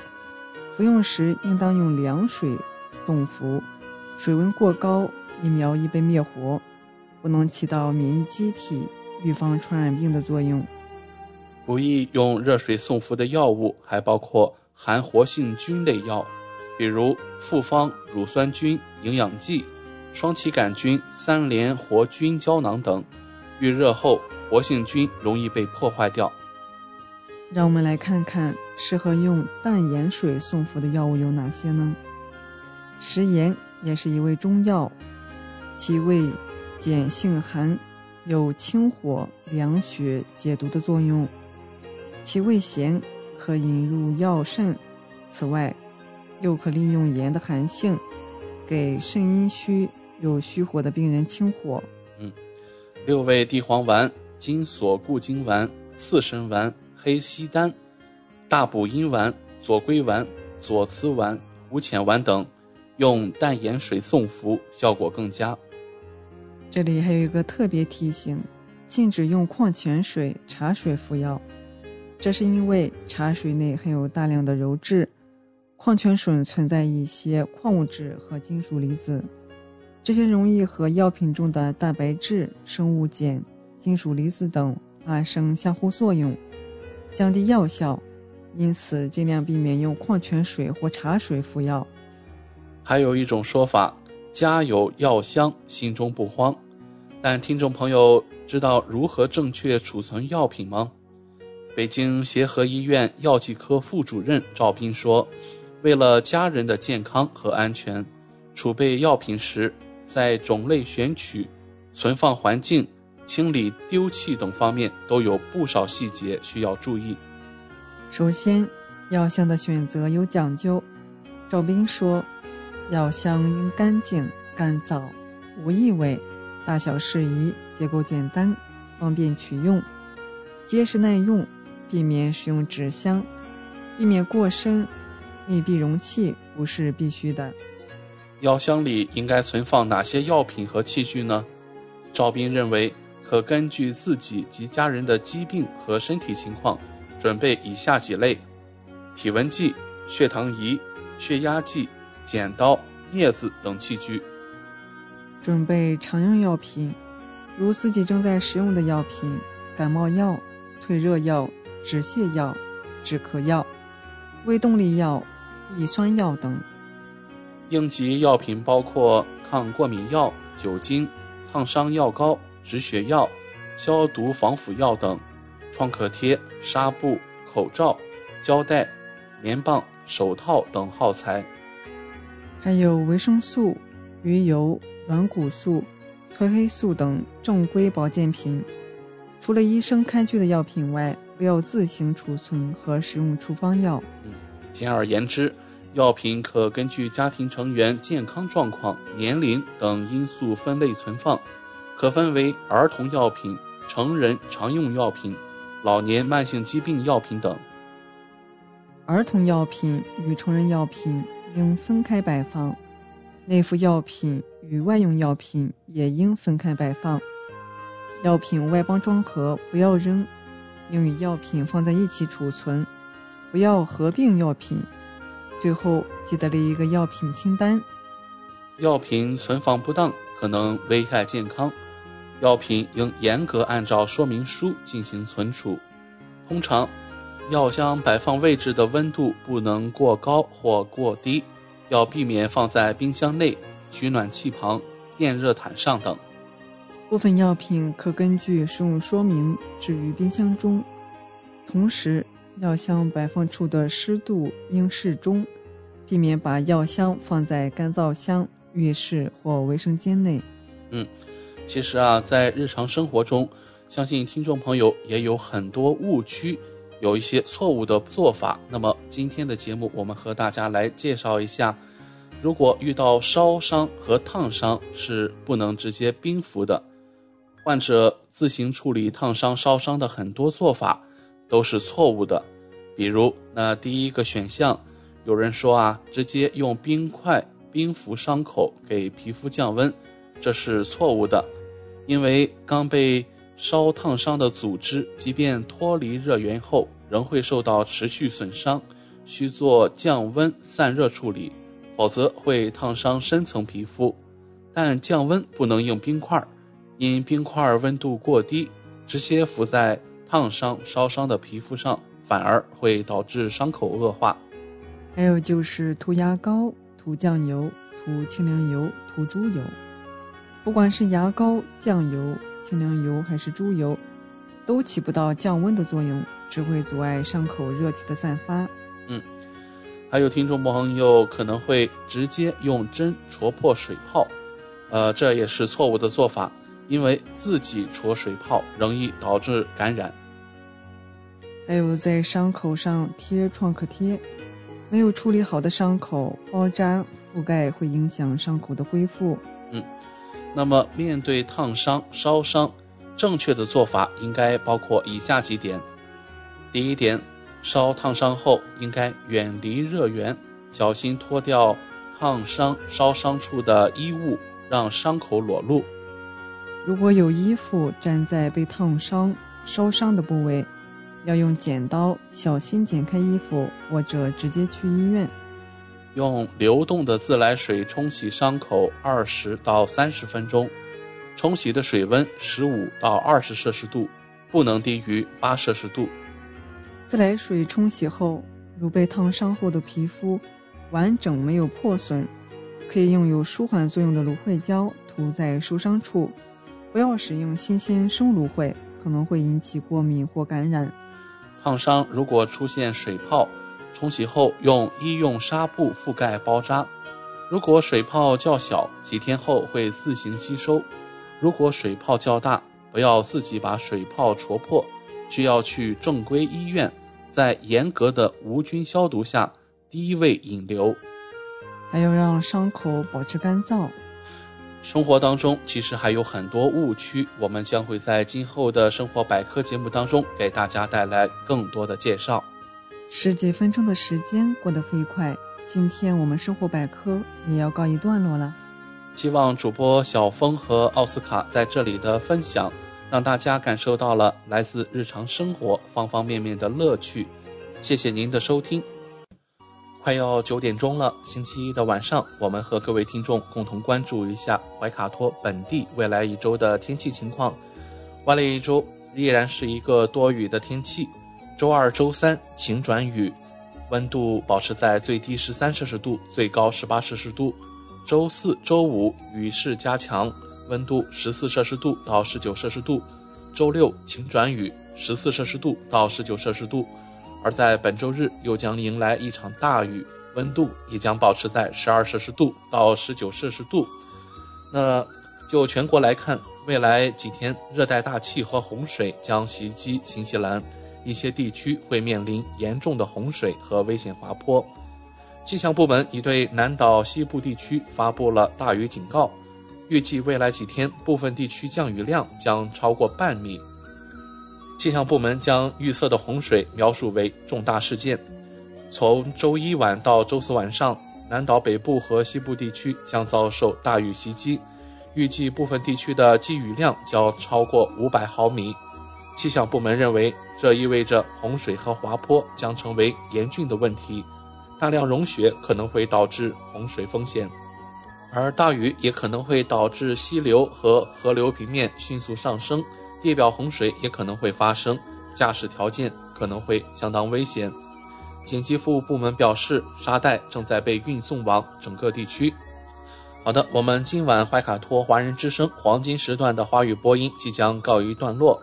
通过微信服务号博亚文创收听节目的听众朋友，您可以继续收听我们带给您的二十四小时精彩的华语广播。今晚主播奥斯卡、小峰、轩轩在这里祝愿各位听众朋友们晚安。我们在明天的黄金时段空中电波再见。怀卡托华人之声，音质天成，悦动人生，伴我随行。怀卡托华人之声，音质天成，乐动人生，伴我随行。You are listening to Waikato Chinese Voices. Follow our radio, share the world. 您正在收听的是 FM 八十九点零怀卡托华人之声广播电台节目，我们在新西兰为您播音。For more episodes, use the accessmedia.nz app for iOS and Android devices, or subscribe to this podcast via Spotify, iHeartRadio, or Apple Podcasts. This free FM podcast was brought to you with support from New Zealand On Air.